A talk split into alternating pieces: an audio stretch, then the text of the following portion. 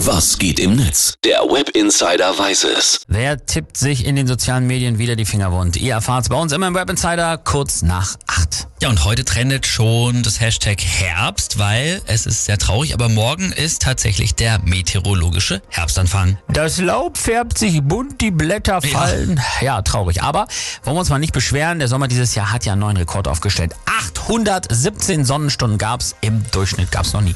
Ja, Irene Czermak twittert dazu.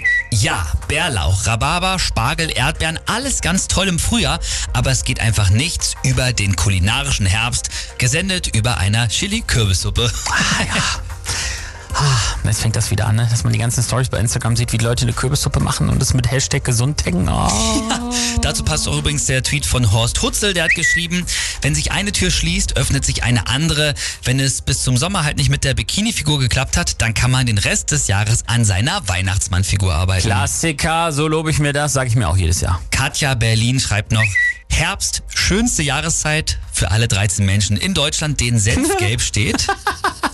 True Story. Olli, Frau Gräfin schreibt noch, das Magische an diesem Herbst, dieser unsägliche Song Laila wird nur noch einmal kurz beim Oktoberfest aufgewärmt und ist dann Vergangenheit und Last Christmas ist noch Zukunft. Das hat sie sehr gut ausgedrückt, jawohl. Und der Dad schreibt noch, nee, Dr. Dad, so heißt er. Herbst ist übrigens das indigene Wort für, du wirst heute Nachmittag deine Jacke im Büro vergessen.